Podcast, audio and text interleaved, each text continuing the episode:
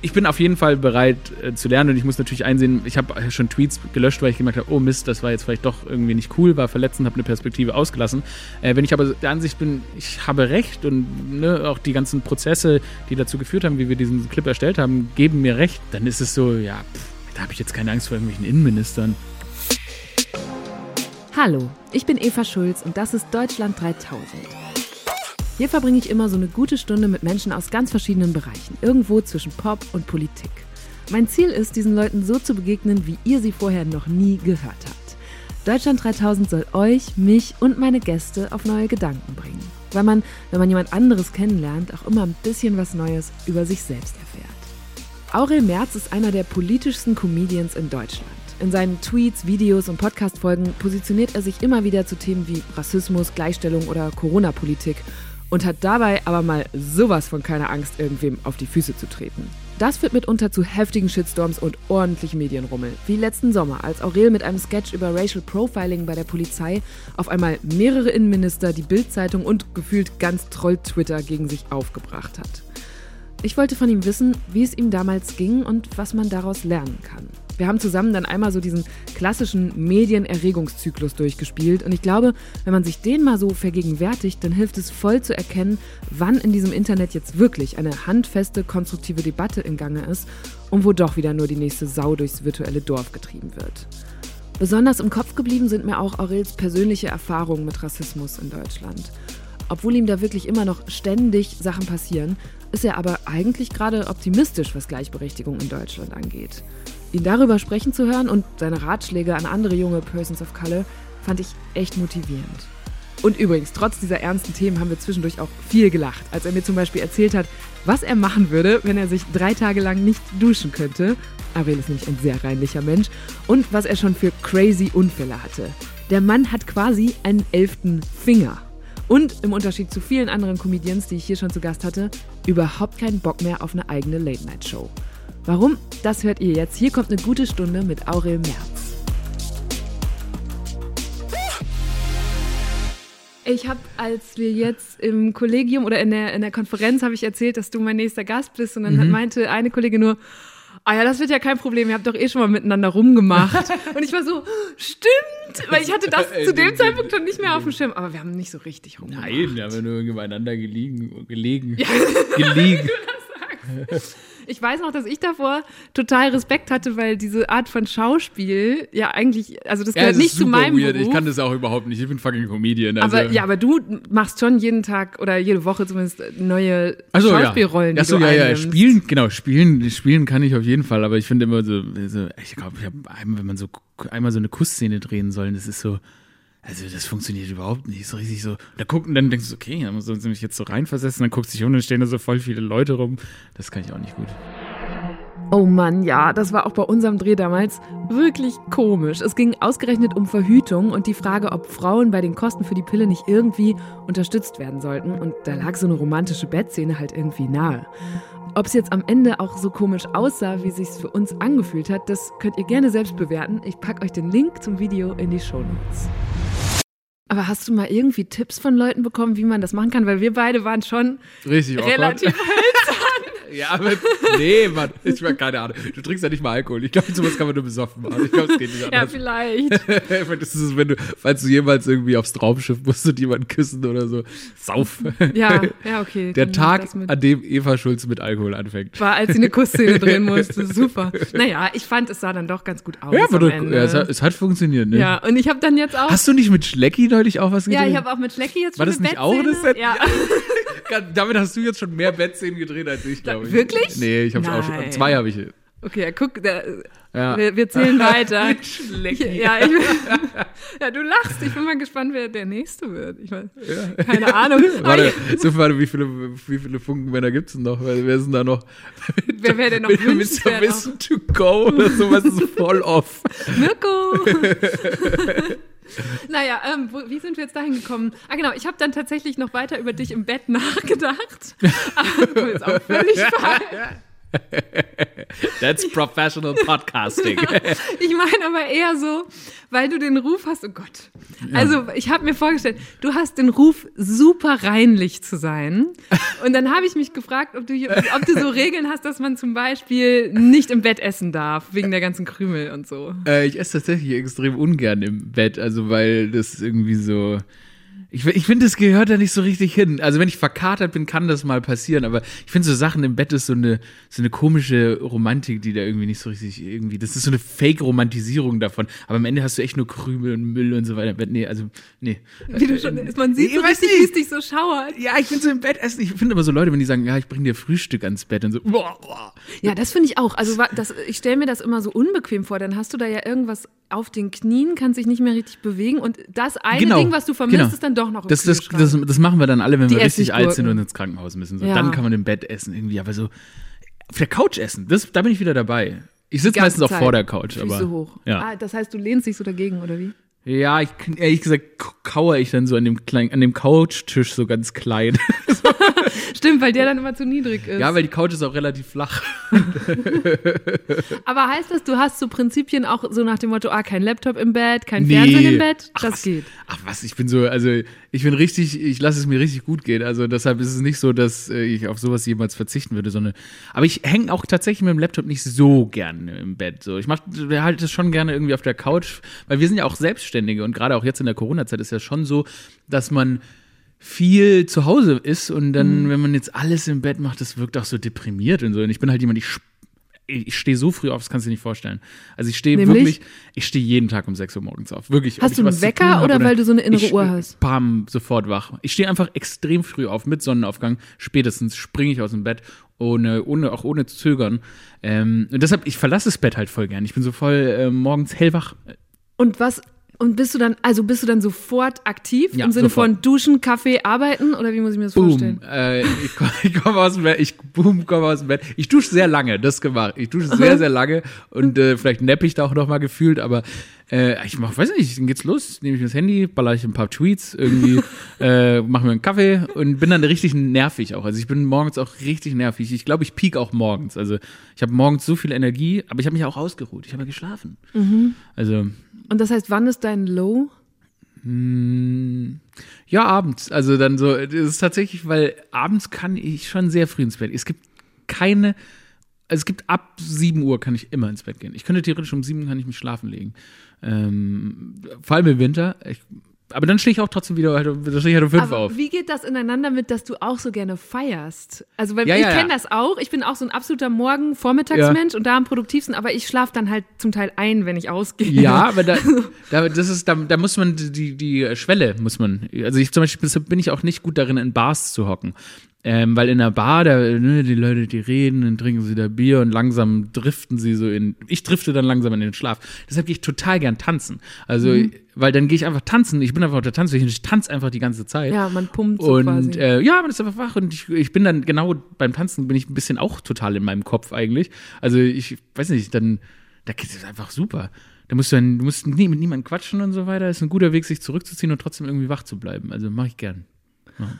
Und wie viel Zeit deines Alltags nimmt deine Arbeit ein? Also wenn du schon so sagst, ne, zwischendurch ein paar Tweets ballern, ja, also das alles. fasert ja wahrscheinlich überall so rein. Ja, ich habe ja das Glück, dass meine Arbeit mir so krass viel Spaß macht, ähm, dass ich tatsächlich, dass es schwer ist, da irgendwie die Grenzen zu ziehen, weil ich gerade auch bei Stand-up-Comedy, aber auch bei Twittern und so weiter, diese ganzen Gedanken, die ich habe, die kommen ja von bei mir von einem sehr, sehr, schon so einem bisschen so einem Happy und so einem Fun-Place oftmals.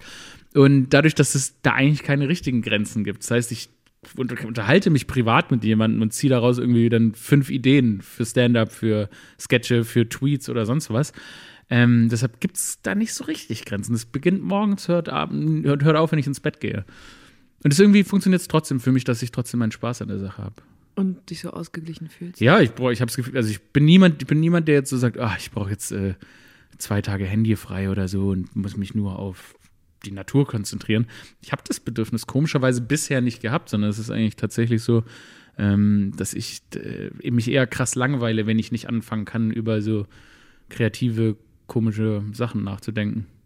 Das deckt sich mit der Erinnerung, die ich an dich habe, weil, als wir uns kennengelernt haben, weil wir Ja. haben uns noch nie mal so richtig ausführlich oder länger gesprochen, wie wir es jetzt Warum habe ich aber trotzdem das Gefühl, ich habe irgendwie trotzdem das Gefühl, dass ich ewig kenne und irgendwie und schon voll oft gesehen habe. Ich frage mich, warum das so ist. Aber wahrscheinlich Internet. Ja, aber hätte ich jetzt auch gedacht. Aber also ewig kennen, wir kennen zumindest ein paar Jahre. Wir sind Ja. uns vor ein paar Jahren zum ersten Mal begegnet, als du noch Boomerama gemacht hast. Ja, Und ah, ja. Da habe ich den Eindruck oder die Erinnerung, dass ich gedacht habe, boah, der weiß, hat eine ganz klare Vision davon, was er Hm. machen will und wie das alles aussehen soll. Und gleichzeitig warst du, also hast dafür so hart gearbeitet und gleichzeitig warst du hart genervt von den Systemen, die dich umgeben haben. Also Ja. ne, bei dieser Late Night, die du damals gemacht hast, hast du ja auch für jede Staffel zum Beispiel die Produktionsfirma gewechselt, mit der du zusammengearbeitet hast. Und da habe ich damals gedacht, krass, das ist nicht normal in dieser Branche und zeugte davon, dass du halt immer unzufrieden warst oder ja. Genau, aber da muss man Anspruch sagen, hattest. also das war ein System, das nicht funktioniert hat. Also ich habe und das ist so krass, das ist ein krasser, ähm, eine krasse Lehre aus dieser Branche, in der wir arbeiten, dass man wirklich sehr vorsichtig sein muss, mit wem man zusammenarbeitet. Und mittlerweile habe ich ein System um mich rumgebaut, ein Team, ähm, das sich um das Zeug kümmert, um das ich mich nicht kümmern will. Und damals war es so, ich habe einfach alles gemacht. Und ich glaube, ich kann mich sogar erinnern, dass es bei dir ähnlich war, dass du auch viel zu viel selber machen wolltest. Und ich glaube, irgendwie die Lehren, die man rauszieht, ist, und aber klar, man muss die Leute erstmal finden und das kostet einfach Jahre. Und ich bin so froh, Leute gefunden zu haben, die mir jetzt das abnehmen, so dass es wirklich für mich nur noch, dass ich zwar ja, also quasi in gewisser Form besessen bin von, von, von Comedy, von, dem, von den Zielen, die ich habe, aber mich eigentlich nur noch mit dem Part auseinandersetze, der mir richtig Spaß macht. Und deshalb, ich kann mich wirklich erinnern, dass diese Late Night Show, wo ich wirklich, ich habe da vor der Sendung, ich habe hab ich die Monologe noch geschrieben, aber komplett allein. Eigentlich echt verrückt, dass Aurel schon mit Mitte 20 eine eigene Late-Night-Show im Fernsehen hatte. Andere Comedians arbeiten ja genau darauf viele, viele Jahre lang hin. Boomerama lief in drei Staffeln von 2015 bis 2018 auf dem Spartensender Tele 5 und hatte auch echt so alle Elemente, die man typischerweise erwarten würde. Also ein Stand-up-Monolog am Anfang, Sketche, prominente Gäste und witzige Spiele. Danke! Wunderschönen Abend. Mein Name ist Aurel Merz und äh, keine Sorge, Sie kennen mich wirklich nicht. Ich bin brandneu. Denn das ist Ihre neue Late-Night-Show, Boomerama Late Night auf Tele 5. Ja, seit ich 16 bin, ist Angela Merkel jetzt Kanzlerin. Das heißt, seit sie im Amt ist, darf ich Bier trinken. Ist das Zufall? Ich glaube nicht. Ja, ich kann es kaum aussprechen, aber er ist wirklich hier. Absurd, aber hier ist Joko Winterscheid. Du bist ja, du bist ja quasi ein Riesenfilmstar. Du hast ja schon einen Hollywood-Film gedreht. Oh Gott! Mit Harvey Keitel. Mit Harvey Keitel, ja. Bin ungelogen für den Satz I think these are no birds nach Los Angeles geflogen. ähm, First Class. Ich muss zugeben, ich habe damals von der Sendung kaum was mitbekommen. Ich habe mir erst jetzt auf der Website vom Sender noch mal ein paar Folgen reingezogen und war ehrlich auch ganz überrascht, weil Aurel damals zum Teil wohl bessere Quoten hatte als Jan Böhmermanns Neo-Magazin Royal. Ich habe alles, quasi alles Wichtige selber gemacht. Das ähm, wurde da auch massiv ausgebeutet von Produktionsfirmen. Und dass die das überhaupt zugelassen haben, dass, dass der Künstler, äh, dass der Künstler dieses Pensum übernehmen muss, weil ihm auch nicht mehr Hilfe bereitgestellt wurde, äh, ist rückblickend ein Skandal. Und ähm, ja, würde ich so auch nicht mehr wieder machen, weil das hat mir wirklich tatsächlich, nach der letzten Staffel Boomerama war ich kurz davor zu sagen, nee, ich, mein, ich mache was anderes. Und du warst ja wahrscheinlich gleichzeitig, also diese Ausbeutung hast du wahrscheinlich erst rückwirkend erkennen Ja. können, weil du, also ich Ja. stelle mir vor, dass du selber einfach perfektionistisch warst und gedacht hast, scheiße, keiner hier Ja. macht es so gut, dann muss ich das jetzt selber machen. Ja, ihr habt das, äh, ihr habt das damals nicht realisiert, auf jeden Fall nicht. Ich habe schon gemerkt, ähm, das, also das auch, natürlich braucht so eine, Send so eine Sendung einen Prozess und man muss die erstellen und die Leute müssen erstmal deine Sprache verstehen. Äh, aber das muss irgendwie gesund installiert werden von der Produktionsfirma und zwar auf Augenhöhe, dass man sagt, hey, vielleicht kann der Autor, die Autorin dir mal ein bisschen zuspielen und so weiter. Und das hat da nicht stattgefunden. Und ja, rückblickend muss man sagen, jetzt, wenn man, wenn es dann mal läuft und man ein cooles System hat, sagt man sich so, wie habe ich das gemacht? Also wie war das überhaupt möglich? Also Ja. kein Wunder, war das die Hölle. Und wenn ich daran zurückdenke, kriege ich direkt Kopfweh. Aber hast du manchmal das Gefühl, also wenn, du hast recht, bei mir war das eine ähnliche Zeit und manchmal gucke ich dahin und denke, boah, hatte ich damals viel Energie. Ich habe das Gefühl, heute eine andere und weniger Ja, Energie zu ja. haben. Und wo ist das eigentlich gelandet? Das so? ist genau da geblieben. Also man hat die Energie da rausgehauen. Auf jeden Fall. Und das ist, ich glaube, da darf man sich auch nicht irgendwie jetzt sich, sich selber älter reden, als man ist, sondern Äh, das, ich glaube, man kann das einmal im Leben aufbringen, aber nicht dauerhaft. Das, das geht einfach nicht. Und ich glaube, wenn das, wenn natürlich, wenn man irgendwann sich wieder in so ein Projekt so richtig, richtig, richtig reinsteigert, vielleicht macht man es dann wieder so.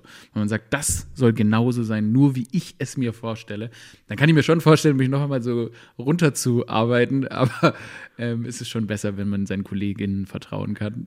Ich bin ja vor allem ein kleines bisschen erleichtert, dass Boomerama aufgehört hat, weil du es zuletzt in Boomerama 3000 Hey, umbenannt hey, hey. hast und mir fast die 3000 Nee, du hast es hättest. danach gemacht. Das du warst halt danach Quatsch. dran. Wir, wir wussten den Namen schon und es war so ein typisches Funkding, das es aber noch nicht veröffentlicht Aber war. wir waren davor dran. Ja, wir, aber wir wussten den Namen ja auch noch Ja. vorher. Wir wussten den, wir haben es vorher veröffentlicht. Das heißt, wir wussten den Namen auch ja, noch ja, vorher. ey, da, nee, nee, nee. da bin ich jetzt aber mal in den du Kalender. hast die drei Tage, aber auch so geil eine Zahl geklaut, ne? Beste war für mich, ähm, Beste war für mich äh, Comedy Central, Ja, die, die ja. einfach, die einfach, was, Sumarama? Comedy 3000. Comedy genau. 3000 und Sumarama gemacht haben. ja. Also die, Sich an allen ich glaub, Namen Ich, ich glaube, es ist Sumarama. Aber die haben sich an, genau, die haben sich an allen Namen von mir bedient.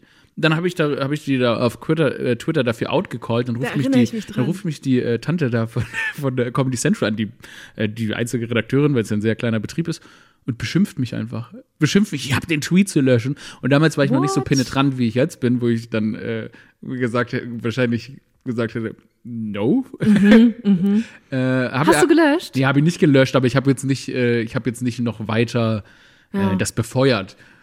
Heute würde ich wahrscheinlich dazu tendieren, das, das in einem riesigen, in einem riesigen äh, Ärger auslaufen zu lassen.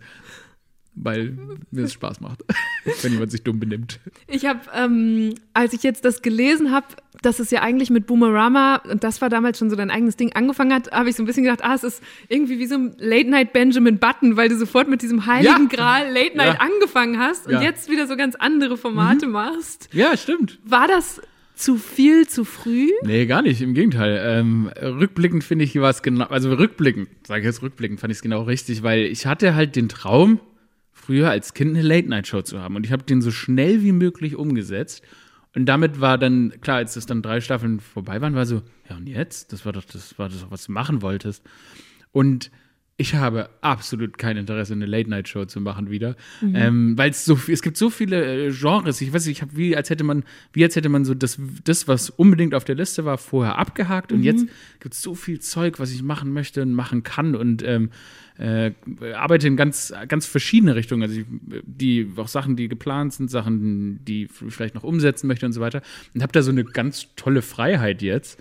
Und deshalb machen wir uns nichts vor, Late Night basiert sehr auf der Selbstverliebtheit äh, des Akteurs, der Akteurin, weil es wird immer, vor allem in Deutschland, immer so raufge, aufgeplustert als die Königsdisziplin und so weiter. Und da, da, und oftmals merkt man, dass es eigentlich nur ist, weil die Leute krass selbstverliebt sind und ja, ich will mir beweisen, dass ich kann. Und das war bei mir möglicherweise damals auch so. Aber jetzt, wo ich diese Late Night gemacht habe, weiß ich, dass das einfach ein Konzept ist, was zum einen schwer realisierbar ist und vor allem schwer, Erfolg, äh, äh, schwer erfolgreich zu machen ist auf kurze Zeit. Äh, Es, es macht eigentlich keinen, es, also das sind wie so zusammengewuselte Teilchen, die nicht zwingend Sinn machen. Warum Ja, muss das ich habe ich nämlich auch gedacht, dass du jetzt die verschiedenen Elemente von der Late Night eigentlich Genau. auf mehrere ähm, äh, Formate gerade aufteilst. Ne? Du Genau. hast den Podcast, wo du quasi den tagesaktuellen Stand-up Ja. machst, dann hast du die Sketche und Kommentare. Und das macht doch viel mehr Sinn, weil die Sehgewohnheiten von uns sind doch gar nicht, ich brauche nicht, mich, ich brauche jetzt hier nicht Matthias Schweighöfer haben, der mir erklärt, welche Platte er verkaufen will jetzt. Ähm, und ich brauche auch nicht so einen erzwungenen Monolog, der ähm, nicht unbedingt Stand-up-Comedy ist, aber auch mir irgendwie nicht wirklich cool jetzt die Woche einordnet, sondern irgendwie nur so auf One-Liner rausgeleiert ist. Irgendwie, ich, ich fühle es tatsächlich nicht mehr. Und ähm, ich fühle verschiedene einzelne Elemente davon. Ich liebe Sketche zu machen, ich liebe Stand-up-Comedy zu machen, aber richtige Stand-up-Comedy auf Bühnen und so weiter. Ähm, und ich liebe es, Tagesaktuelles einzuordnen, aber lieber mit meinen eigenen Worten als mit den Worten von irgendwie 15 Autorinnen, die sich da hingesetzt haben und dann versucht haben, krampfhaft lustig zu sein. Und heißt das, du bist gar nicht mehr selbst verliebt? Äh, doch, auf jeden Fall, sonst wäre ich, glaube ich, nicht mehr in dieser Branche. Nein, ich glaube, ich glaube nicht selbstverliebt, aber ich habe jetzt nicht, also damals, man, ich habe hab jetzt irgendwie, der Be klar, ich meine, ich bin jemand, in meinem Kopf muss ich mir schon immer sagen, ich weiß nicht, wie es bei dir ist, aber ich muss mir schon immer sagen, das Ziel will ich erreichen, weil das will ich und ich bin so gut, deshalb, oder ich bin in der Sache so gut, deshalb will ich das auch zeigen und so weiter.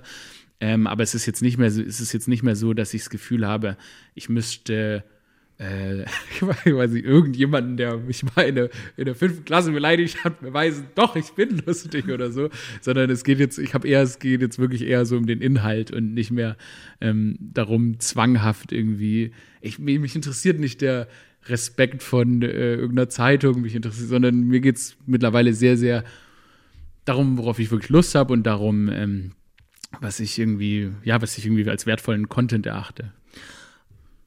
Bei dem Content hat sich mir so die Frage aufgedrängt, oder die hing wie so eine innere Überschrift äh, bei mir im Kopf, als ich jetzt mich auf dich vorbereitet habe. Wie kann man Comedy machen, die nicht spaltet, sondern vereint? Ja, ist, ist, ist schier unmöglich. also ich meine, es ist nun mal manchmal so, und ich glaube, man muss halt ein gewisses Gleichgewicht in dem haben, weil Comedy muss provozieren. Und das, wenn du, immer wenn du diesen Grad dieses Provozierens läufst, wirst du natürlich gewisse Leute werden sich davon zu sehr provoziert fühlen und andere bringt es gerade so weit zum Denken, wie sie denken müssten. Ähm, und ich glaube, man muss das Comedy auch verzeihen. Und man darf auch nicht von Comedy verlangen, dass sie jetzt nur, nur vereinen kann, sondern es geht wirklich einfach nur darum, den Leuten Denkansätze zu geben. Und wenn man das dann auf eine unterhaltsame und lustige Art und Weise schafft, hey, let's do it. Es gibt so, also so Sachen, ähm, zum Beispiel dieses Polizeivideo oder so, ne, was da Polizeiskandal und so weiter mhm. genannt wird. Da ist es aber so, am Ende haben, führen wir eine Debatte, weißt du, und danach äh, sprechen wir drüber. Und ich glaube, das ist schon cool. Also ich finde es schon cool, wenn man mit dem, was ähm, einen zum Lachen bringt oder mit dem, mit irgendwie besonderen Gedanken dann darüber hinaus aus diesem einzelnen Sketch rausgeht und dann darüber spricht. Und deshalb ähm, wird ist, ist halt so. Comedy würde niemals die ganze Welt vereinen, aber du kannst mit keiner Art Content die Welt irgendwie vereinen. Das funktioniert einfach nicht. Das Polizeivideo, das Aurel da gerade erwähnt hat, hat er für seinen Instagram-Kanal Aurel Original gedreht, den er für Funk macht. In dem Sketch versucht Aurel gerade eigentlich einfach nur, sein Fahrrad aufzuschließen. Aber zwei Polizisten beobachten ihn dabei und spekulieren darüber, ob er aufgrund seiner Hautfarbe ein Fahrraddieb sein könnte. Hier, Richard 412, wir brauchen dringend Verstärkung. Ein Ausländer macht sich Ecke Weserstraße an einem Fahrrad zu schaffen. Ende. Bin mir nicht sicher, aber so wie der aussieht, könnte er auch ein Deutscher sein. Ach Quatsch. Ich weiß ja wohl, wie ein Ausländer aussieht. Da findest du den nicht ein bisschen hell für einen Schwarzen? Fuck. Ich kann ihn nicht einordnen. Er ist auf jeden Fall zu hell für einen Drogendealer. Aber für einen Fahrraddieb, da wäre er gerade noch schwarz genug. Tja, und die deutschlandweite Debatte um dieses Video wurde dann irgendwie auch ein Premium-Beispiel für den klassischen medialen Erregungskreislauf. Das wäre eigentlich total spannend, glaube ich, das einmal gemeinsam so durchzugehen, was da passiert ist, weil man daraus auch als Zuhörerin oder Userin in diesem Internet, glaube ja. ich, ganz viel lernen kann darüber, wenn sich wieder jemand aufregt, zu untersuchen, was ist da gerade passiert. Ey, das waren so viele Layers. Genau, und auch so viele Phasen. Ne? Agendas ne? auch, ja. Agendas. Und ich musste, ich hatte neulich von ein paar Wochen, Monaten inzwischen äh, Phil Laude hier zu Gast im mhm. Podcast und der, dem ist was passiert und ich glaube, das war bei diesem Racial Profiling Video auch so. Der hatte einen Shitstorm, nachdem ein Video von ihm, das es längst schon auf seinem Kanal gegeben hatte, ähm, für Wochen, da war gar nichts groß Kritisches passiert und dann ist das nochmal auf dem Funk-Instagram-Kanal mhm. gepostet worden. Mhm. Und dann hat er dafür richtig drauf mhm. bekommen. Er, mhm. nannt, er sprach von so einem Mini-Shitstorm. Der ist auch wirklich ist, glaube ich, im Vergleich zu dem, was du ja. schon erlebt hast. Und er meinte dann, ja, das ist, wenn, also die, seine Community kennt seinen Humor, weiß sofort, wie etwas gemeint mhm. ist und weiß, ah, das ist natürlich mhm. Satire. Mhm. und in einer fremden Community ist, geht das dann komplett, äh, dreht es frei. Und das war doch ein bisschen bei dir auch so, oder? Ja, zum, also ja, auf jeden Fall. Natürlich, weil, also es gab, das hat tatsächlich die Phasen in der Hinsicht waren auch äh, erst Instagram, wo es sehr, sehr gefeiert wurde, dann mhm. Facebook, wo also wirklich, also da ging es Also das war so Mitte Juli letzten Jahres, oder? Ja, August, so ja, Juli, August. Genau, da gab es irgendwie, da, vielleicht um das nochmal einzuordnen, es gab so ein, zwei, nee gar nicht, das kam dann später. Du hast das Video gemacht, ich weiß gar nicht, ob es damals schon einen Aufhänger gab oder so einen aktuellen Ja doch, Anlass. also der, genau, Seehofer hat die Racial Profiling Studie ah, ja, abgesagt genau. ähm, und dann, weiß ich noch, war ich so joggen und habe mir gedacht, hm, wir machen Racial Profiling Clip, hab's in, hab die, die Treatment geschrieben, in die Redaktion gegeben, die AutorInnen haben äh, es dann fertig gemacht und dann hatten wir dieses Brett und und waren auch voll glücklich. Und, und zwar, das ist schon bewusst, ne? Das war schon bewusst provokant. Das ja. ist ja auch der Sinn dahinter. Ähm, Und dann ist es, haben wir es auf Instagram. Und auf Instagram wurde es gut angenommen, natürlich von der eigenen Community Ja. und Instagram natürlich auch die User sehr viel äh, jünger und mh, vielleicht auch irgendwie ein bisschen mehr Social Awareness als jetzt, als jetzt jeder, sorry, jeder Facebook-Harry da, der dann da runterschreit, wie könnt ihr so unsere Polizisten so verurteilen?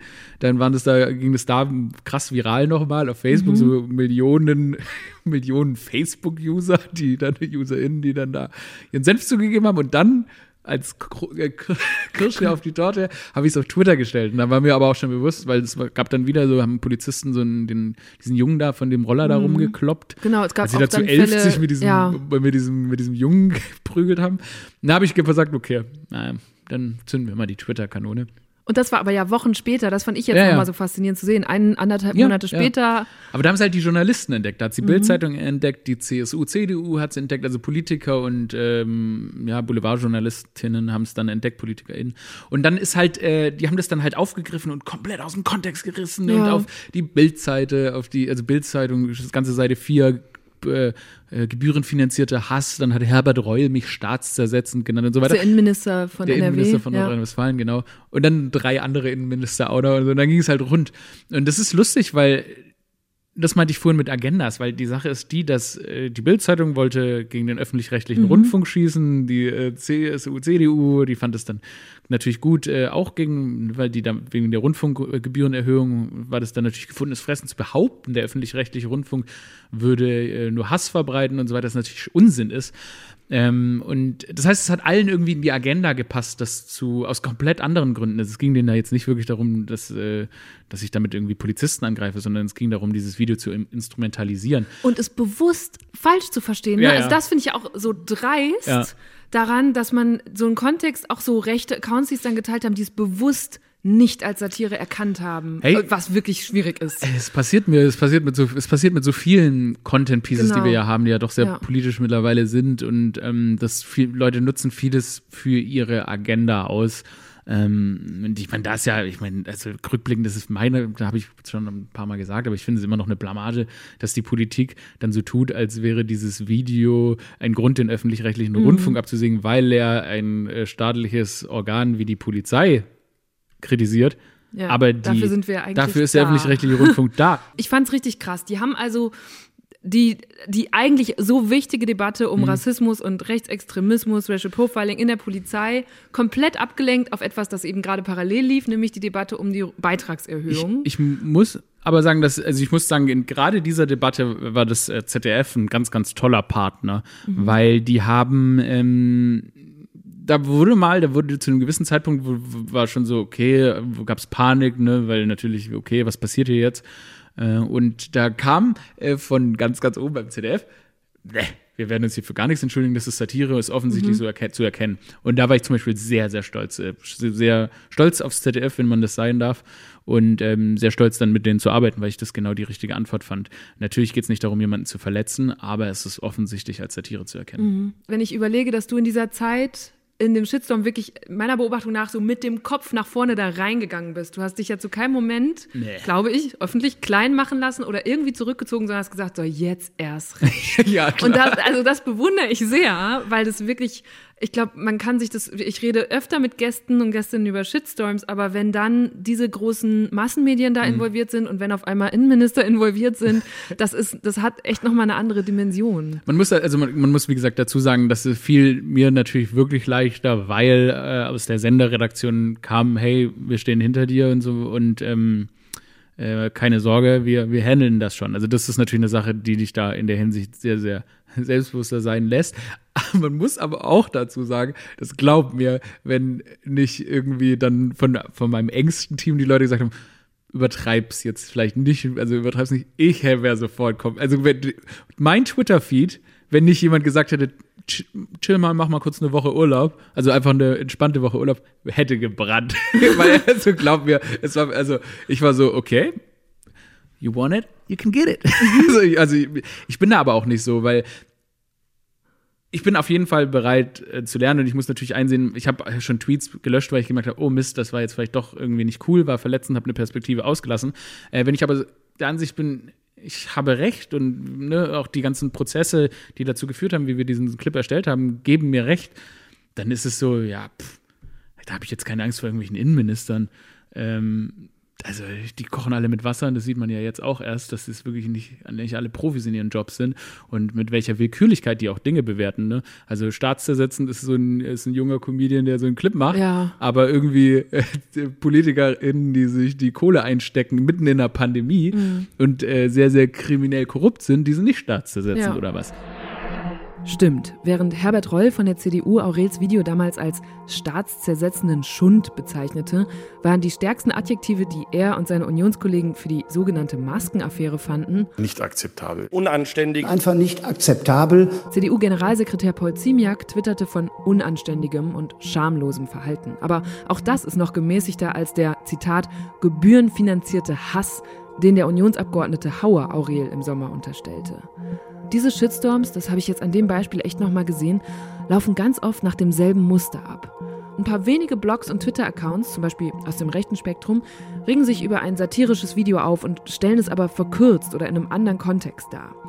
Politische AkteurInnen greifen das dann auf, weil sie eine Chance sehen, es für ihre eigenen politischen Zwecke zu nutzen und streuen die Empörung, in diesem Fall über den öffentlich-rechtlichen Rundfunk, in die Breite. Dadurch kommt das Ganze in Medien wie der Bild-Zeitung an, die alles noch größer machen. Und so wird am Ende dann von dem Thema, das das Satirevideo eigentlich hatte, abgelenkt und die komplette Debatte verzerrt. Ob ich das jetzt auch schon verzerrt wiedergebe, weil das hier ja schließlich auch ein öffentlich-rechtlicher Podcast ist, das fürchte ich, müsst ihr am Ende selbst bewerten. Also, hey, da, da, wenn ich das schon höre, dann, ne, da, da, ähm, also das ist auch ein bisschen dann so, da, da, da kriege ich, richtig- krieg ich richtig Bock schon wieder irgendwie. Also da, weil das so Absurditäten sind ähm, und die Verhältnisse einfach nicht stimmen. Und deshalb äh, bin ich gerne da, um äh, diese Diskussion zu führen. Wie war das? Ähm, weil ich möchte jetzt nicht denselben Fehler machen, mehr über den öffentlich-rechtlichen Ja, ja, Rundfunk als komm. über Racial Profiling zu reden, wenn das, da, wenn das eigentlich der wichtige Punkt Ja. rund um diese äh, diese ganze Debatte war oder Ja. diese Debatten. Vor allem, weil ich als Weiße, die auf dem Land aufgewachsen ist, also ich war wirklich um die Ecke von der Polizei in Borken im Münsterland und ich habe die, deswegen, ne, die fuhren da halt viel rum und so. Ja. Für mich war das immer so dieses klassische, ja, Freund und Helfer. Ja. Nett und ups, äh, dann springe ich vielleicht mal kurz runter, wenn ich gerade bei meinem Freund oder Freundin auf dem äh, Gepäckträger Fahrrad gefahren Ja. bin. So, das war das Level, auf dem ich mit der Polizei Ja. zu tun hatte.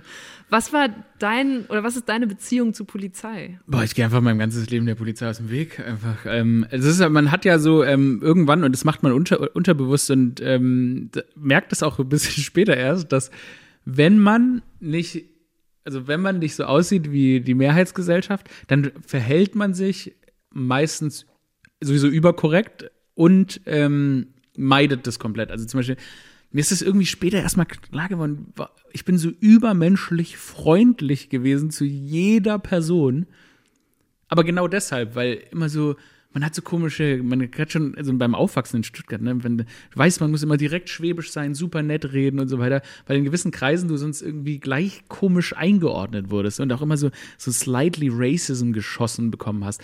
Und deshalb ist es, äh, bin ich einfach mit so einer Übervorsichtigkeit aufgewachsen. Und mein Vater, der macht es am besten, wenn der von der Polizei ab und ab äh, angehalten wird, dann kurbelt das Fenster runter und sagt, ah ja, hallo, hallo, wie geht's Ihnen? gell? Ja, nee, ich bin ja gerade Straße runtergefahren und redet halt im tiefsten Sofort, Schwäbisch ja. und so weiter. Das ist mein Onkel auch. Die, so sind die halt immer aus diesen, diesen Nummern rausgekommen. Und das sind halt einfach so, so Handwerk, Handwerke, die man sich, ähm, die man sich da so beiseite legt. Und dadurch, dass ich wirklich, also du kannst dir nicht vorstellen, ich habe ich habe ich habe ich also ich weiß, vielleicht lag's ich habe nichts ich habe nichts gemacht was in irgendeiner Form dazu hätte führen können ähm, auch nur den kleinsten Kontakt mit der Polizei jemals zu haben so. Ähm, ich bin dem einfach komplett aus dem Weg gegangen. Ich habe nichts ich habe ich habe nicht mal ich habe nicht mal wie irgendwie Klassenkameraden hier beim Kaufland geklaut Aber ist das, wenn du sagst, dein Vater und dein Onkel hatten so Tricks, da gibt's ja auch super ergreifende Videos, insbesondere aus den USA, wo Eltern ihren Kids beibringen, schon im ganz jungen Alter, wie sie in Polizeikontakt sich verhalten sollen. Hat sowas bei euch dann auch stattgefunden sogar? Nee, das guckt man sich ab. das guckt man sich, das guckt man sich. Nee, nee, gar nicht. Ich meine, das ist ja, muss man ja auch sagen, in Stutt- Stuttgart ist, Stuttgart ist zwar eine totale Polizeistadt. Ähm, es ist unglaublich, wie viel Polizei es da gibt. Es ist auch eine sehr, sehr sichere Stadt. Ähm, mein Papa war irgendwie auch immer polizeiparanoid, weil er so oft angehalten wurde. Also er hat immer geschimpft, oh ja, ja, ja, nee, keine Lust und so. Aber das, äh, nee, nee. Also ich glaube, ich, ich glaube jetzt äh, die Gefahr, dass äh, man dann da die Gefahr, dass du angehalten wirst, ist groß, aber wenn du nichts gemacht hast, ist die Chance jetzt nicht groß, dass dir was passiert. Es ist mehr so, ist ja Racial Profiling ist ja wirklich einfach das, dass die Chance. Eher angehalten wirst, ne? Genau, du wirst eher angehalten und so. Und Ich meine, sowas würde ich auch schön, dass ich irgendwie durchsucht wurde. Und ich so, ja, warum werde jetzt ausgerechnet ich durchsucht? Ja, und Oder- ich bin noch nie durchsucht Ja? worden. Also allein das. also, mein, wenn mein schwarzer, äh, mein schwarzer bester Kumpel und ich immer früher aus Berlin, ähm, jedes Weihnachten sind wir zusammen nach Stuttgart geflogen. Jedes Weihnachten wurden wir aus der, aus der Reihe rausgezogen. Jedes, und jedes Mal, warum wir? Warum wir? Und dann, neu, also, neulich mit meinem Vater am, ähm, im, ah, stimmt, weil ich mit meinem Papa am Edeka und auch so die, die, wirklich, da ist eine leere Tüte in diesem Einkaufswagen und dann, ja, kann ich da reingucken? Und wir so, also, äh, ich was soll das? Sie sehen, dass die leer ist. Wir, glaub, wir zwei klauen, glauben Sie wirklich, wir zwei klauen jetzt hier im, im, im Edeka was? Also, wie random ist das? Diese Geschichten, wie Aurel sie da erzählt, passieren offenbar immer noch ständig, jeden Tag etlichen Menschen. Laut dem Jahresbericht der Antidiskriminierungsstelle des Bundes von 2019 haben sich 1176 Mal Menschen an die Beratung gewandt, weil sie sich im Arbeitsleben oder bei Alltagsgeschäften wegen ihrer ethnischen Herkunft diskriminiert fühlten. Das sind also mehr als drei Fälle pro Tag und laut dem Bericht auch 10 Prozent mehr als noch im Jahr davor. Und wir wissen halt auch gar nicht, wie viele Leute sich überhaupt nicht an solche Stellen wenden, weil das ist ja auch rund um diese ganze Racial Profiling-Diskussion nochmal hochgekommen, dass viele Betroffene gar nicht das Gefühl haben, solchen Institutionen in Deutschland vertrauen zu können. Auch deswegen war der Protest riesig, als Innenminister Seehofer sich vergangenes Jahr extrem dagegen gewehrt hat, eine Studie über Racial Profiling in der Polizei in Auftrag zu geben. Das war eine monatelange Debatte und letztendlich hat er sich dann durchgerungen zu einer Studie, die allerdings nicht mehr Racial Profiling in den Fokus stellt, sondern Motivation, Einstellung und Gewalt im Alltag von Polizeivollzugsbeamten. Die Opposition fürchtet, dass dabei Themen wie Rassismus und Extremismus komplett untergehen werden. Wissen werden wir das erst in etwa drei Jahren. Dann sollen die Ergebnisse der Studie vorliegen. Und klar, so lange braucht Wissenschaft halt auch einfach, aber gerade bei diesem Thema ist das natürlich echt frustrierend. Aber es sind halt so kleine Stereotype, ne, die die Leute, kannst du den meisten wahrscheinlich nicht mehr übel nehmen, sondern es ist halt irgendwie alles so geprimed und so weiter. Und das müssen die halt einfach mal anfangen zu hinterfragen, warum sie immer dann denken. Und siehst du, dass das anfängt, dass Leute hinterfragen? Oder wie bewertest du generell den Stand der Diskussion jetzt ein knappes Jahr später? Also ich habe jetzt schon ein paar Mal gesagt, dass die Leute sehr, sehr gut angefangen haben zu hinterfragen und so weiter. Und es ist schon so, dass wir, wir sprechen ja drüber. Ich meine, allein die Tatsache, dass wir gerade drüber sprechen. Wenn ich wirklich, ich habe, ich habe gerade in dieser Branche in meinem Leben Sachen erlebt, das kannst du dir nicht vorstellen. Also, all- gerade als ich in diese Branche reingekommen bin, da, ich, das kann man sich wirklich nicht mehr vorstellen, wie, ähm, wie man da behandelt wurde, beziehungsweise, also ich, es, meine erste, in meiner ersten Station in dieser Branche gab es einen Typen, der hat mich einfach ständig das N-Wort genannt, in so einer Machtposition, ne? Das ist so irritierend. Da- Das würde jetzt heute ja nicht mehr passieren, weil er würde ja dafür outgecallt werden. Irgendjemand würde sagen, was, was passiert hier? Ähm, Hoffentlich. ja, hoffentlich. Und, und das war so, ist so krass, weil wenn man, ähm, wenn man ja so neu ist, ne? also ich war nach dem Studium, das war meine erste, meine erste, ähm, ja, Kontakt mit äh, der dann ein bisschen mehr Arbeitswelt, Medienwelt und so weiter. Und dann man sich so, und der, der, dann denkt man so, okay, das ist so ein rassistisches Schwein, das ist wahrscheinlich, womit ich jetzt leben muss. Ich muss mich jetzt damit abfinden. Ich muss mich versch oder ich muss, mein Gedanke war tatsächlich, ich muss irgendwie in eine Position kommen, in der ich dann nicht mehr auf solche Menschen angewiesen bin und deshalb so eine gewisse Selbstständigkeit habe und dann selber natürlich ähm, mich gegen solche Dinge wehren kann und vor allem den Einfluss habe. Aber hätte ich mich damals gewehrt, also es war wirklich, war wirklich auch immer so, dass da so gedroht wurde, ich schmeiß dich hier raus, ich schmeiß dich hier raus, ich schmeiß dich hier raus. Krass. Also, ne, und das wirklich an der, Aber weshalb? Also, hey, keine Ahnung, Mann, das war irgendwie, das war krass, also, das, ich, ich, es ist so, ich glaube, dieser, dieser Mensch, der da so war, der war einfach, der war einfach so ein zerfressenes Ego, ne, weil er in irgendeinem, in einem großen Schatten sehr, sehr lange stand, ähm, oder steht, bis heute. Und ich weiß nicht, was das war, aber der war, es war nicht, war ja nicht nur, es war das war, was da zusammenkam, war Rassismus und Sexismus und so, der, also der war auch gegenüber Frauen letztendlich daran ganz musste ich gerade auch schon denken, dass das ja eine also es ist eine erstaunliche Parallele, dass das beim Einstieg in die Arbeitswelt zum ersten Mal oft erfahren wird. Ne? Zum Beispiel auch Sexismus. Ähm, dann bist du auf einmal in so komischen Hierarchieverhältnissen. Äh, das habe ich auch sowohl in meinem Freundeskreis als auch selber schon erlebt, dass dann Chefs oder sogar Chefinnen sich so verhalten und du denkst, okay, Mist, so läuft das hier wohl. Weil Ähm, die und, denken, ne? sie können es machen. Weil die denken, diese Leute sind unerfahren. Mit denen kann man es machen. Die, die brauchen mich, weißt Ich, du? du, ich würde sogar sagen, das sind ja zum Teil ältere Generationen, die das einfach so, also gelernt haben, Mhm. mit denen immer so verfahren wurde und die auch mit Gleichaltrigen zum Teil noch so verfahren, wenn sie unter ihnen stehen und einfach Hierarchien ausnutzen. Absolut. Ne? Ähm, aber das, ich habe lustigerweise, ich habe da heute dran gedacht, weil ich heute doch zufällig in einem ähm, Buch über Ostdeutsche, Mhm. da war ein Zitat von Jana Hensel, das ist so eine äh, Publizistin, die sich ganz viel damit auseinandersetzt, wie Ostdeutsche heute in Deutschland gesehen werden und so. Und die hat gesagt, Unsichtbarkeit ist das Ziel, aber Unsichtbarkeit ist nur zu erlangen über massive Sichtbarkeit. Und dann hat sie so massive temporäre Sichtbarkeit davon gesprochen, dass man quasi einmal alles sehr, sehr sichtbar machen muss. All diese Phänomene, Rassismus, Feminismus, und sie bezog es jetzt eben auf Ostdeutsche, die wir zu, zu schnell einfach gesagt haben, ja, ihr seid doch jetzt auch Deutsche, ihr habt jetzt gar keine Ja, stimmt spezifischen Heraus. Genau. Und da dachte ich so, krass, das passiert einfach gerade mit ganz, ganz vielen Gruppen, dass uns das bewusst wird. Und du Mhm. kannst diese Gruppen oder auch diese Benachteiligungen, die verschiedenen, nicht priorisieren. Und deswegen müssen wir gerade so viele Gruppen gleichzeitig sichtbarer machen. das ist- und das überfordert halt richtig viele Leute Das überfordert viele Leute. Deshalb Ne? sind die immer so, ach, das auch noch, das auch Ja, noch, genau. das auch noch. Das- Aber ich meine, es ist, es ist ja, es ist eine, sagen wir mal, es ist eine Goldgräber-Stimmung der Gleichberechtigung, ne? Ja. Weil theoretisch haben wir gerade eine Chance. Ja. Aber es stimmt natürlich, weil diese, ich sag's ja immer, diese Bewegungen haben immer Gegenbewegungen und diese sichtbar, dieses Sichtbarmachen, ähm,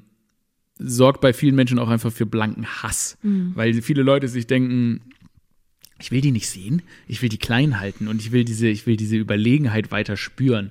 Und ähm, das sorgt, also ich meine, ich, ich glaube eben, man, es sind wie so zwei Wellen, die da gegeneinander fahren und man muss halt irgendwie gucken, dass, ähm, dass am Ende die Welle gewinnt, die das versucht für alle irgendwie fair zu machen. Und es geht bei viel, was viele ja auch nicht verstehen, ist, dass Gleichberechtigung nicht bedeutet, dass man ihnen was wegnimmt, sondern es geht darum, dass wir erstmal hier einen schönen, dass wir schön äh, einen Common Ground finden, dass Ja. es für alle gleich fair ist.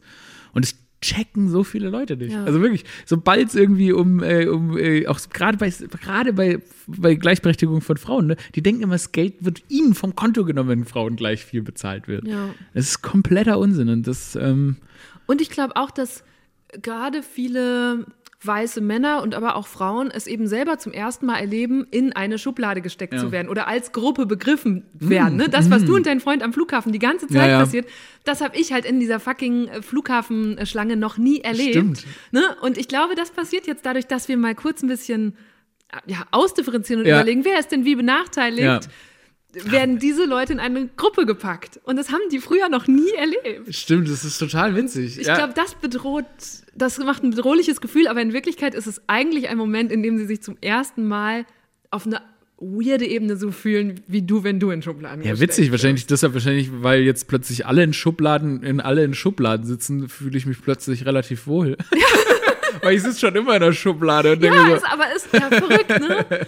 Und eigentlich liegt darin ja eine Chance zu sagen, guck mal, das hier ist das Erlebnis, das wir alle auf irgendeine Weise teilen und gleichzeitig spaltet es Und dann gerade. machen wir eine fette Kommode auf und springen alle rein. Ja.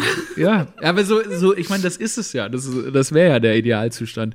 Hey, total interessant. Da habe ich noch nie so drüber nachgedacht, mit den, dass auch jetzt weiße Menschen plötzlich in der Schublade sitzen. Also ich will das auch auf keinen Fall jetzt gleichstellen in der Problematik, Nee. Ne? sondern ich glaube, das ist einfach das vielleicht sogar unbewusste Empfinden, weshalb man sich dann Mann mit Doppel-N sich gegen zum Beispiel diese Zuschreibung vom alten weißen Mann wehrt, weil es ist zum ersten Mal überhaupt eine Zuschreibung. Diskriminierung. Zum ersten Mal bist du kein Individuum mehr, sondern du bist ne, unter dieser Kategorie irgendwie zusammengefasst. Super spannend, ja. Aber ja, ich hoffe, ich glaube auch, ich finde es spannend, was du sagst mit dieser Goldgräberstimmung. Ich glaube auch, dass das sowas ist, was irgendwie in unserer Generation gerade so kumuliert und was sich so richtig neu sortiert und so aufbäumt. Wie so eine gesellschaftliche Pubertät eigentlich. Und ich würde mir so wünschen, dass wir bald alle mal in Stimmbruch kommen und dann, dass es einfach dann so durch ist. Ich bin da, ich bin da wirklich, ich bin da wirklich gespannt, weil das halt auf so viel, für so viele Leute gefühlt so ein Eiertanz ist, ne? Weil man, man und auch, auch ich, man denkt mir manchmal so, wenn dann wieder irgendwie kommt, der, der Tweet ist verletzend und ich so, hä? Was? Schon wieder? Wen denn jetzt? Was? Ja. Warte mal kurz. Und dann, dann sitze ich da, überlege und überlege und immer so, ah, fuck. Mist, hab's verkackt, war wieder, war, war möglicherweise wirklich verletzend und so weiter. Und das gibt's, das gibt's, es gibt diese Momente, wo man sich selber denkt, ähm, auch als jemand, der irgendwie pro dieser, pro dieser Bewegung ist, wo man sich selber manchmal denkt, ah shit, jetzt hab ich's, jetzt bin ich auch wieder, hab ich's verkackt oder, oder, oh, schon wieder. Und kann man Comedy machen, die niemanden verletzt? Also ich habe äh, zum Beispiel auch, wir haben das in der Redaktion mit dem, mit dem Thema Gendern, ne? dass du halt Sprache float anders, wenn du genderst. Gar Ja. nicht zwingend schlechter, sondern Das ist ungewohnter. manchmal geil, gell? Ich mag Und- das manchmal, das ist wie so ein Kickflip im Ja, Mund. und es ist aber, ja, es ist schön gesagt, es ist natürlich für gewisse Punchlines erstmal schwierig. Das heißt, man muss, glaube ich, ganz neu lernen, witzig zu sein. Ja, also bei Tweets habe ich jetzt kein Problem zu gendern. Ich muss tatsächlich sagen, im Podcast versuche ich auch zu gendern. Es gelingt mir nicht immer, ähm, weil einfach weil ich es vergesse. Also, weil ne, das braucht dann auch schon lange. Bei Stand-up bin ich mir noch nicht hundertprozentig sicher, wie ich es jetzt einbauen kann. Ich baue dann meistens, versuche ich auch so bei Tweets immer, versuche ich dann immer so Brücken rumzumachen, also dass ich dann einfach ähm, Menschen sage oder so. Äh, aber bin ich mir auch noch nicht so richtig sicher, weil bei Stand-up-Gendern ist schon, weil Stand-up doch manchmal aus dem Bauch rausgeschossen schnell ist und so weiter. Hey, also ich habe ich hab absolut den Willen, das äh, zu versuchen, so viel zu gendern, wie es mir möglich ist, dass es die Message überkommt oder so. Aber ich habe auch überhaupt kein Problem, dann einfach nur das weibliche, was generische Femininum, Ja. Femininum zu benutzen. so. Also, keine Ahnung, oder dann irgendwie ausgeglichen oder so. Ich habe mich damit jetzt noch nicht beschäftigt, weil Stand-up gerade so Ja, keine Option gerade keine gute richtig, Zeit ne? ist dafür. Ja. Ähm, deshalb bin ich aber auch gespannt, wie das jetzt überhaupt wird, wenn man zurückkommt und versucht, einfach mit ein bisschen gendergerechterer Sprache äh, lustig zu sein. Aber noch habe ich da keine Erfahrungswerte. Ähm, was würdest du einer jungen Person of Color heute mitgeben, wenn die sich auf Social Media bewegt? Huh. Ähm, such dir Allies. Ähm, grundsätzlich ist es ja so, das ist ja das Schöne an Social Media, dass äh, so viele Menschen mit tollen Perspektiven kommen und ähm, das heißt jetzt nicht, dass du dich nur in deiner Bubble bewegen sollst, aber wenn du merkst, dass Leute dieselben Erfahrungen wie du machen und dazu auch äh, individuelle Gedanken haben, folg diesen Leuten und connecte dich mit diesen Leuten und ähm, schau einfach, ob, die, ob man sich gegenseitig aushelfen kann, sei es irgendwie, dass du einfach nur deren Posts konsumierst oder ob du das Gespräch mit denen suchst. Und das ist ja das Schöne an Social Media, weil früher äh, als tatsächlich ich hier angefangen habe, da gab es so Instagram in der Form noch nicht und man hat sich ehrlich gesagt eher alleine gefühlt und das müssen sich ähm, junge Menschen grundsätzlich jetzt eigentlich nicht mehr. Denn sie können einfach connecten mit so vielen Leuten und das finde ich, sollte man auch ausnutzen. Ich glaube, das Gute, wirklich, die gute Seite von Social Media ist, dass man sich irgendwie gegenseitig inspirieren kann und aufbauen kann. Und äh, block die Hater, weil es gibt so viele schreckliche Leute da draußen. Ey, also ich habe das in letzter Zeit erst gemerkt. Hey, man kann den Block-Button auch einfach nutzen, wenn Leute einfach verachtend, rassistisch und böse sind. Hey, block sie. Ich weiß nicht, blockst du? Ich muss zum Glück sehr selten nur. Und dann fange ich meistens an und sch- schalte Leute erstmal stumm. Ja. Das merken sie nicht, dann regen sie sich auch nicht auf. Ja, manchmal, manchmal kommen die Leute so, die treten die Tür ein mit so mit Ja. Aussagen, wo du sagst, okay, schade, ja. du warst nur kurz hier. Auf Wiedersehen. Apropos Tür eintreten, danke, dass du mir diese unfassbare Überleitung machst. weil du hast in unserem Fragebogen geschrie geschrieben, du und deine Familie sprecht heute noch darüber, wie du mal durch eine Glasscheibe geflogen bist und man dir einen Finger wieder annähern musste und dass du dir mal dreimal den Schädel gebrochen hast an drei verschiedenen Tagen. Aurel, was war da los? Hey, ich war halt so ein, ähm, so ein Action-Kid, ne? Also immer so, ich habe ich, da steht da noch gar nicht, ich bin mal in den Kleiderständer gerannt und habe mir den Tränenkanal durchgessen, weil der Kleiderständer in mein Auge geschossen ist. Oh Gott. Ähm, ich Was einfach passiert, wenn man sich den Tränenkanal durchreißt? Also Ey, das heult man dann nie wieder oder die ganze Zeit? Nee, das ist genau erstmal gar nicht und das ist unglaublich. Das ist bis heute finde ich so faszinierend, weil die haben mir dann einen Plastiktränenkanal ins Auge und der Tränenkanal wächst wieder zusammen. Das ist voll krass, so mikromäßig haben wir irgendwie und der ist dann Ja. wieder zusammengewachsen und, Und dann, dann haben irgendwann sie das knipsen sie den ab und das Plastik Ach so, das heißt, das Plastik wächst dann so raus oder wie funktioniert Nee, also der, das Plastik ist drin und das, der wächst in diesem Plastik wieder zusammen und dann klipsen die das ab und nehmen das Plastik raus und dann hast du wieder einen Tränenkanal. Das ist unglaublich, unglaublich. was Medizin heute kann. Ja, aber damals schon. Das ist jetzt auch schon 20 Jahre her. Ähm, nee, ich habe einfach viel crazy, crazy Zeug gemacht. Ja, ich bin Rutschen runtergesprungen, irgendwie einen Baumstamm auf den Kopf geschmissen. Keine Ahnung. Mein Schädel ist Hinterkopf gebrochen von, so, von irgendwelchen wilden Stunts, Vorderkopf und hier am, am, am, an der Augenhöhle. Und man sieht nichts mehr. Nee, gell? aber man hat, weißt du was? Alle nicht behandelt. Alle nicht, alle Schädelbrüche nicht behandelt, weil erst später aufgefallen. Riesenbeulen gehabt und dann später so der Arzt hat das alles mal so geröntgt und abgelassen, ja, stark gebrochen. Und gibt irgendwelche Spätfolgen, Aurel, von denen du wüsstest? Also ich bin komplett wahnsinnig. aber ist halt so. Ich, ich meine, aber ich glaube, in meiner Familie sind viele so. Äh, und ja, durch die Glasscheibe, da hat meine Schwester, mir muss man auch sagen, hat sie mich provoziert. Ich bin ihr hinterhergerannt, hat sie die Scheibe zugeschlagen, dann bin ich die Scheibe geflogen und dann haben die mir den Finger da wieder angenähen müssen. So. Das, das sieht, Sieht man das? Zeig das mal. Sieht man. Guck mal hier. Also Ringfinger, Hier, da war der- rechter, oh, rechter da Hand. ist er ab gewesen und dann haben, hier war die Sehne durch und der hier Okay. ganze Teil war ab und weil ich halt gewachsen bin, wie du siehst. Ist das auch, ist das eine Blase oder ist das irgendwie nö, so? nö, kannst du anfassen. Fass an, fass an. Okay. Das ist halt wie, das ist ganz normal, also das ist halt so ein bisschen, Und so ein man bisschen sieht dick. so, also es ist Aber das war so früher eine, die Fingerkuppel. Ach so. Weißt du, wie ich meine? Ich bin gewachsen. Ja. Okay, das sieht richtig bisschen komisch aus. Ja, es sieht komisch aus. hast da, Aber es sah viel schlimmer so eine aus. ganz blasse Harry Potter Narbe am Finger. Ja, da war die Sehne durchgeschnitten. Also der. Oh, ich glaube, ich muss eine Triggerwarnung aber einbauen. ja, jetzt kommt so schlimm sieht er jetzt auch nicht aus. Das sieht man Nee, überhaupt nee, nicht man eigentlich. sieht, also nur wenn man Wenn drauf achtet, drauf ist achtet, es sehr ne? interessant. Das, aber ich würde gerne mal wissen, was das mit deinen Ey. Fingerabdrücken macht. Sollen wir mal die Polizei fragen? ja, also ich, glaube, also ich kann jetzt, ich kann jetzt nicht nirgendwo einbrechen, ohne dass jeder sofort. Oder wenn dann immer nur mit diesem rechten Finger, der nee, den halte ich dann so. Aber ich glaube, das fällt auch auf, wenn ich dann nur mit neun Fingern einbreche.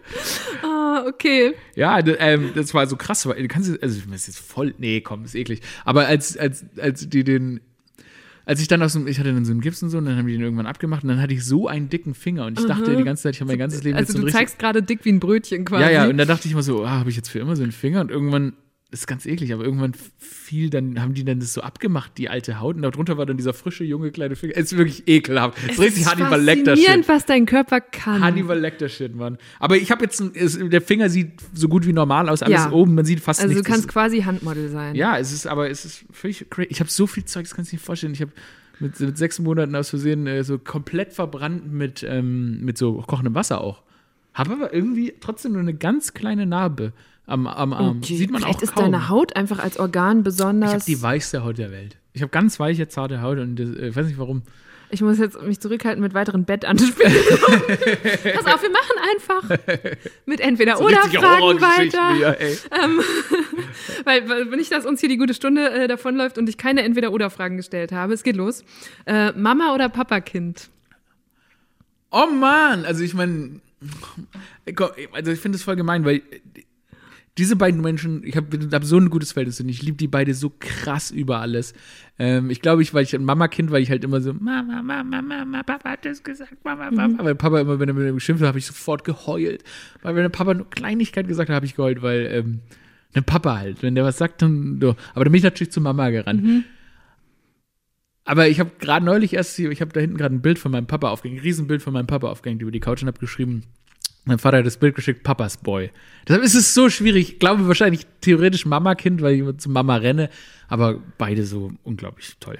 Okay, also ich nehme jetzt mal die Mama-Kind-Antwort. Ja, nehmen Sie mal. Aber ist das so, seid ihr in der Familie so, dass ihr manchmal so guckt, was hast du von ihm und was hast du von ihr? Kann man das so genau sagen? Ja, ja, ich habe kann zum man auch Beispiel sagen. eindeutig die Hände und Füße meines Vaters. Ich so. bin der krasseste Hybrid, den man sich vorstellen kann. Ja. Wirklich. Ich habe, die haben Mama blaue Augen, Papa braune Augen, ich habe grüne Augen und so. Und das ist so, du, wenn du uns drei samt meiner Schwester dahin stellst, es sieht so albern aus, weil wir albern aussehen wie beide. Mhm. Es ist wirklich ga- ganz, ganz krass bei uns gelaufen. Also beide Kinder sind eine krasse Mischung. Stark. Okay, ich mach weiter. Twitter oder Instagram? Scheiße, Mann, das ist wie Mama und Papa. Ey, das hat so krass geschwankt. Ähm,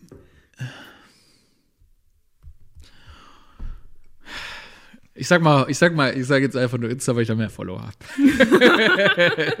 Und weil man da ja inzwischen mit Tweets auch sehr erfolgreich das sein ist eigentlich kann. egal. Deshalb, ja, über Instagram, komm.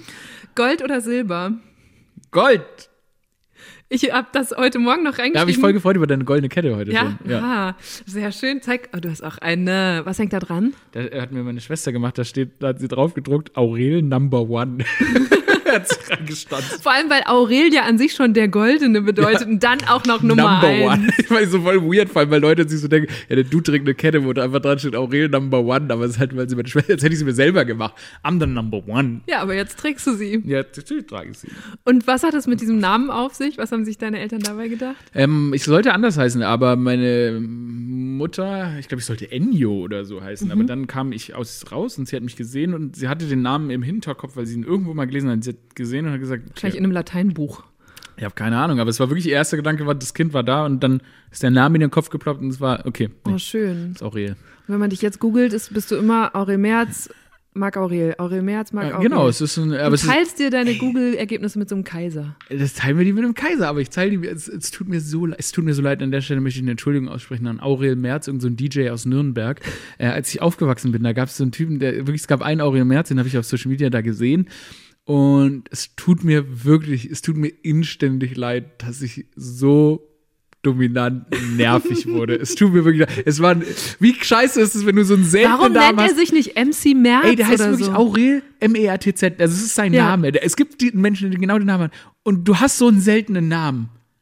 Und, dann, wird die scheiß eine Person Ja. auch noch halbwegs berühmt. So ein Scheiß. Ich habe auch das Problem lange gehabt. Und zwar gab es eine weitere Eva Schulz, die auch Moderatorin war. Oh. Und zwar Wettermoderatorin bei NTV. Und das ist schon auch in Google-Suchergebnissen kritisch. Und dann hat sie zum Glück, sage ich jetzt, geheiratet. Nee, es und gibt nichts. anders. Ach so, aber es gibt Ja. nichts Geileres, als berühmter zu werden, als so ein Namenspartner oder eine Namenspartnerin. Weißt du, es ist so, hey, I'm the boss now. so, so, So viel zum Thema Selbstverliebtheit von vorhin. ey, komm, es ist dein Name. Ähm, lieber drei Tage nicht duschen oder drei Tage nicht Zähne putzen? Ugh. Boah.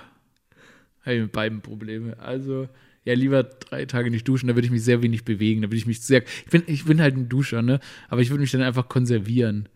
Also du musst dich ich stelle mir gerade Einfach vor, nicht, wie du nicht schwitzen, so ja. ganz vorsichtig Ja. läufst. Nichts oder wenig anziehen, vorsichtig laufen und eigentlich immer wohltemperierte Wohnung. Ja, genau, die Wohnung auf 11 Grad runterkühlen. Okay, es ist tatsächlich keine schlechte Strategie. Kann. Und nichts Äh. Geruchs, nichts Essen, nichts, nichts ekliges Essen. Nur, Stimmt, das- oh ja. nur, nur Äpfel, nur Clean nicht Eat. kochen, dann Clean hängt's in den Haaren. so. Wahrscheinlich, manche Leute duschen immer drei Tage nicht, aber. Eis oder Gummibärchen? Fuck yes! Ähm, äh, das, das, sorry, also ich kann mich noch zwischen Mama und Papa unterscheiden, aber hier wird es hier wird's zu Hier eng. nimmst du den Joker. Oh, ich liebe es, dass ich es geschafft habe, dich so zu quälen hier. Aber Beides so geil. okay, aber dann stelle ich eine, Ei- dann war das dein Joker und ich stelle eine spezifische Eisfrage. Stracciatella-Eis dafür oder dagegen? Dafür. Magst du nicht? Ich hatte die Diskussion hier schon mal mit äh, Matze Hirscher. Es ist einfach, ich verstehe es nicht. Also ich, ich bin, ich so bin nicht viele so gute Frucht, Ich bin nicht ein Fruchteis-Fan. Nee, aber es gibt alle auch so anderen Eis. gute. Es gibt kein schlechtes Eis per se. Ach ja, du bist einfach zu, zu tolerant. Bei Eis hört's auf. aber Stracciatella ist die Eisschublade. Wirklich? ja, das ist einfach. Eva, was ist los? Ja, das, wer das hören will, kann sich die Folge mit Matze Hirscher anhören. Äh, was ist schlimmer, kleine Füße oder kleine Ohren? ich habe beides richtig klein. Ey, ich habe merkwürdig kleine Ohren. Sind, guck, mal, guck dir das an. Ja, ich weiß, ich hab das auf Social die gesehen. kleinsten Das Ohren. sind wirklich so richtige, ja, Und dann haben die so einen Knick oben. stehen in Ne? keinem Verhältnis zu deinem Nee, Kopf. überhaupt nicht. Ich habe die kleinsten Ohren überhaupt. Und Kommst ich, du damit klar? Nee, ich komme super klar. Ich höre kaum was, aber ähm, ich habe äh, ich hab auch keine großen Füße. Ich habe kleine, dicke Füße. Ich habe nämlich Hobbit-Ohren, also bloß, dass sie zu klein sind. eigentlich. Und ich habe auch nicht große Füße. Ich habe ziemlich keine großen Füße. Ich habe, die sind halt sehr dick. Aber ich, kleine Ohren sind noch besser. Kleine Ohren sind toll. Und hat das, ähm, ich habe hier noch, also als so ein loses Stichwort Ich drauf. finde kleine. Hände seltsam. Ja, Frank, Frank Elsen ja. hatte so ganz kleine Hände immer. Stimmt, das war doch auch immer dieser Donald Trump-Witz, oder? Ja, ja, Dass aber auch ja. Don, aber Frank Elsner, wenn er die Hand gegen hat, hattest du das Gefühl, du hättest irgendwie wirklich, als hättest du gerade eine Traube. Aber hatte er dann so einen festen Händedruck? Nee, nee, Auch nee, nicht. nee. Ah, nee, das nee. finde ich ja eher mir so, mir mir so, als, als, hätte, als hätte eine Katze so, die, so, eine, so eine Pfote gegeben, so eine ich habe Flosse. schon so lange keine Hand mehr geschüttelt. Mir Ja! gerade. Es ist, Ey, ich habe mir gedacht, mein Ego ist schon viel zu groß, weil früher hat man manchmal so Männern mit so richtigen Arbeiterhänden die Hand gegeben, weißt du, so, Mhm. so, so Bauarbeiter oder so, die ja wirklich beeindruckende, tolle, starke Hände haben. Und weil ich so lange schon so eine feste Hand nicht mehr drücken musste, ne, fühle ich du mich jetzt? mittlerweile richtig stark. ja, man hat einfach keinen Vergleich mehr. nee, man hat keinen Vergleich mehr. Ja, es ja, aber ich, ich ähm, wollte von den kleinen Ohren gerade, ist mir eingefallen, die Frage, du hast mal gemodelt, kann das sein? Dass es da auch noch so Naja, jetzt, also ich verdränge das sehr. Ja. aber ähm, also erstmal so ein bisschen so schon tatsächlich als Kind, aber so, weil wir irgendwie über befreundete Leute, Fotografen waren. Aber dann ähm, auch ein bisschen im, äh, im, im Studium, weil broke as fuck. Und dann musste man halt Geld verdienen. Und dann, äh, ja, habe ich, äh, das Absurdeste ist ja daran, ich habe, ich bin, das weiß, äh, hab ich weiß gar nicht, ob ich es überhaupt schon erzählt habe. Ich bin mal in der türkischen Vogue hatte ich eine riesige Bilderstrecke drin, an so, so ein ganz für so irgendwie so ein riesengroßes wichtiges Editorial mit so türkischen Weltstars oder den größten Okay. Stars der Türkei. Und du? Und ich, weil ich habe da ein Auslandssemester gemacht und pleite gewesen halt und dann habe ich da irgendwie hab so eine Modelagentur gehabt ähm, und dann ähm, habe ich, äh, waren die halt so fasziniert davon, was für eine seltsame Mischung hier, das haben wir eigentlich hier in der Türkei nicht und dann war ich da mit so, mit so, mit so diesen türkischen Stars, von denen ich bis heute keine Ahnung habe, wer die waren. Und warst auf so einer Modestrecke in dem fetten Ja, ja, Heft saß dann, so, so, saß dann so mit denen so in so einem, in so einem U-Bahn-Waggon und so weiter und das war halt ein Riesending. Das und in so Luxusklamotten. oder Ja, in so krassen Luxusklamotten, das hatten die sogar dann groß ausgedruckt für so ein krasses Event und so weiter. Und ich habe bis heute keine Ahnung, wer diese Menschen waren. Ich hab, die konnten auch kein Englisch, die konnten mir auch nicht sagen, was sie machen. Und ich konnte auch nicht groß mit ihnen äh, kommunizieren. Aber ja, also so habe ich ein bisschen Kohle halt, ne? Man hat ja Geld gebraucht. Aber daraus hast du nichts gemacht aus deiner Vogue-Model-Karriere. Ich muss, also, oder nichts Ich finde rausholen das wollen. ganz schrecklich. Ich finde, das ist wirklich das Schlimmste, was man mir antun kann, ähm, mich einfach vor der Kamera zu sitzen und zu sagen, halt die Klappe. Also, also äh, Okay, daran ist es ja, gescheitert, ist nicht wirklich- an den Ohren. Nee, es ist wirklich daran gescheitert. Das passt gar nicht zu mir. Ich finde das ganz, äh, tut mir leid, also großen Respekt an alle Menschen, die damit arbeiten und damit ihren Lebensunterhalt verdienen. Aber für mich persönlich ist es ganz, ganz schrecklich, auf Äußeres nur so reduziert zu sein und so. Das fand ich, hat mir gar nichts, das war ganz unangenehm. Fand doch Leute unangenehm, war alles insgesamt ganz fürchterlich. Gar keinen Spaß gemacht. Okay. Aber ist ja auch, ich denke gerade auch cool, wenn man dann sagen kann, da habe ich mal reingeguckt, war nix für mich. Ja, ja, ja. Mach Ja, mal wieder zu. ja zu, zu, zu und dann auch Aber hast du die. Vogue noch? Ja, die habe ich bestimmt irgendwo noch, ja. ja. Aber es ist jetzt nicht so, dass du es dir manchmal anguckst und denkst, oh nice. Nee, ich, ich meine, ich, ich habe schon viel, ich habe schon viele so Bilder noch so, aber ich schaue mir das gar nicht an, sondern ich schäme mich eher. Ich finde also dieses ganze ich liebe ja, ich liebe ja Mode, also ich liebe ja geile Klamotten und so weiter, aber das ist echt, also. Das ist auch was, was ganz viele Leute über dich sagen, wenn man fragt, so, was fällt euch zu Aurel ein? Also Leute, die dich kennen. Ja. Ähm, dann sagen sie, der ist so super, also super reinlich und super stylisch. er das wäscht ich- sich und, Und zieht sich an. Kernkompetenzen. Ja, das mag ich, finde das irgendwie cool, weil früher, also, ich weiß nicht, mich interessieren, wie es dir dabei geht, weil ich finde, früher, als man so jünger war und Klamotten eigentlich so haben wollte und irgendwie so auch so jung war, dass man sich richtig verrückt hätte anziehen können, da hat man, hat er mal so ein bisschen die Kohle gefehlt, um so richtig coole Klamotten sich zu kaufen. Und deshalb bin ich so der Ansicht, dass man dann so in seinen 30ern sich auch richtig bunt, fancy, verrückt und ausgefallen anziehen darf, weil wenn man dann, dann endlich irgendwie Geld verdient, um Klamotten, coole Klamotten zu haben, dann warum nicht? Und ich, nee, ich, ich mag einfach ziemlich gern an. Mich hat in letzter Zeit schon oft also das Thema Größenwahnsinn beschäftigt. Mhm. Im Positiven wie im Negativen, weil ich gemerkt habe, dass viele Leute, auch die ich für ihre Arbeit bewundere, Komplett einen Wahnsinn. Größenwahnsinn brauchten, um da hinzukommen. Ne? Du musst vielleicht dich selber überschätzen, du musst dein Ziel sehr erhöhen und sagen, Leute, so wie du damals gesagt hast, ich bin Anfang 20, ich habe jetzt eine Late-Night-Show. Ähm, und da habe ich jetzt auch noch drüber nachgedacht im Vorfeld, welche Rolle spielt Größenwahnsinn heute in deinem Leben und hast du so ein gesundes Maß davon? Also man könnte jetzt davon ausgehen, dass wenn man eine äh, Show hat, die heißt Aurel Original und ein Podcast, der heißt das Aurel Update, so dass man dann sagen würde, ja gut, ähm, das ist schon ein bisschen Größenwahn, überall den Namen drauf zu schreiben. In dem Fall ist es jetzt, glaube ich, aber eher Branding. Aber ich glaube, es ist so ein, ja, auf jeden Fall. Und man, also ich habe das Gefühl, ich spaziere schon immer so ein bisschen an diesem, oder ich spiele damit. Aber mittlerweile bin ich so, ich weiß nicht, ich habe gerade, wie du sagst, bei Boomerama oder so, ich habe so viel aufs Maul bekommen in meinen frühen Zwanzigern. Ähm, ich habe so viele Ego-Checks zur richtigen Zeit bekommen, dass ich jetzt eigentlich nicht mehr größenwahnsinnig bin. Ich bin eher, ich bin eher krass motiviert. Ich bin, ich bin fokussiert und ich habe Ziele, die groß sein müssen, weil ich halt auch irgendwie ähm, mir selbst viel vornehme und halt auch irgendwie einen hohen Standard an das setze, was ich dann am Ende, wenn, das Jahr alles fertig ist, ähm, ich gemacht haben möchte. Und was wäre das so? Weil, also ich meinte jetzt gerade auch den Größenwahnsinn tatsächlich eher inhaltlich. Was wäre so Hm. dein, was ist dein Moonshot sozusagen? Was ist der Traum, der, den andere vielleicht für größenwahnsinnig halten würden, wo du aber sagst, nee, das erreiche ich irgendwann noch? Ähm, also ich will bei Avengers mitspielen. also nee, nee, aber keine Ahnung, es ist so schwer zu sagen, in welche Richtung. Also klar, ein Stand-up-Special irgendwie auf Netflix oder sonst was, klar. Also würde ich auf jeden Fall, ähm, wenn es den Stand-up irgendwann mal wieder gibt, ist das natürlich eine Sache, die man machen will. Ist jetzt wahrscheinlich auch nicht völlig unerreichbar. Dann vielleicht, um noch ein bisschen das andere Genre zu verstärken, vielleicht doch mehr in Schauspiel zu gehen. Irgendwie, keine Ahnung, Kinofilm ist jetzt auch nicht mehr so richtig, was einen triggert. Vielleicht eine eigene Serie machen. Hm, Also ich glaube, es wäre echt eher was, was noch aus Deutschland rausgeht, irgendwie zu attackieren in irgendeiner Form, weil der, das wäre dann das, was schwerer ist. Das heißt dann irgendwie dann doch mal nach L.A., naja, ich will auch nicht mehr in die USA, die sind irgendwie auch nicht mehr das, was sie waren. Aber vielleicht Stand-up international zu machen, vielleicht wirklich mal auf, Eng auf Englisch ein Stand-up-Special zu machen oder so. Einfach, ähm, ja, also einfach diese Möglichkeiten aus Deutschland hinaus zu nutzen, weil ich habe das Gefühl, alles, was wir jetzt ja gerade hier eigentlich machen, also das wäre größenwahnsinnig. Aber deshalb, ja. Ich habe das Gefühl, wir, also ich weiß nicht, wie es dir geht, aber ich habe das Gefühl, wir sind jetzt schon irgendwie, wenn wir, wenn ich jetzt, wenn wir jetzt zurückdenken, überleg doch mal, als wir uns kennengelernt haben, wenn wir denken, wo wir jetzt sind, das ist doch wirklich, der, man kann sich ja nur freuen. Ich bin eigentlich jeden Tag, zurzeit wache ich jeden Tag wahnsinnig froh auf, dass ich diese ganzen Möglichkeiten habe, die ich plötzlich habe. Das heißt, das, was jetzt ich mache, ist schon größenwahnsinnig. Hätte ich mir das früher gesagt. Ich bin da, wo ich hin wollte. Das ist wunderschön für mich. Ähm, das heißt, alles, was jetzt noch draufkommt, ist komplett irre, oder?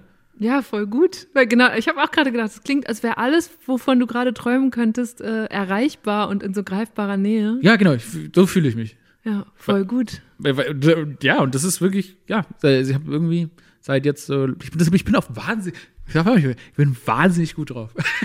wirklich, es ist schreckliche Zeit und es ist alles übelst ätzend. Ich habe äh, äh, Anxiety, dass meinen Liebsten irgendwie was passiert und so weiter.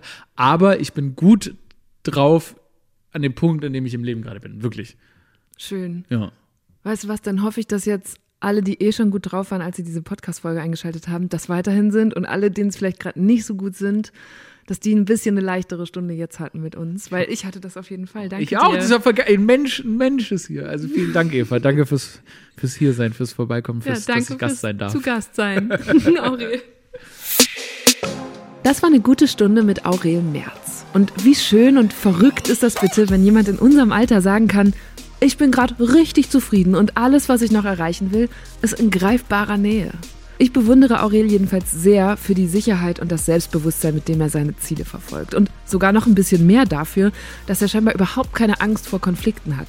Oder davor im Zweifel auch mal Fehler einzugestehen. Wenn euch diese Folge gefallen hat, dann freue ich mich, wenn ihr sie im Freundeskreis weiterverteilt. Und wenn ihr bei Spotify hört und das noch nicht gemacht habt, dann klickt unbedingt auf Folgen oder in iTunes auf Abonnieren oder fügt äh, diesen Podcast dem Podcatcher eurer Wahl hinzu, um keine Folge mehr zu verpassen. Denn jeden zweiten Mittwoch gibt es eine neue gute Stunde. Mein Name ist Eva Schulz. Ihr findet mich und Deutschland 3000 auf Instagram, Twitter, Facebook und natürlich überall, wo es Podcasts gibt. Also, bis ganz bald. Macht's gut.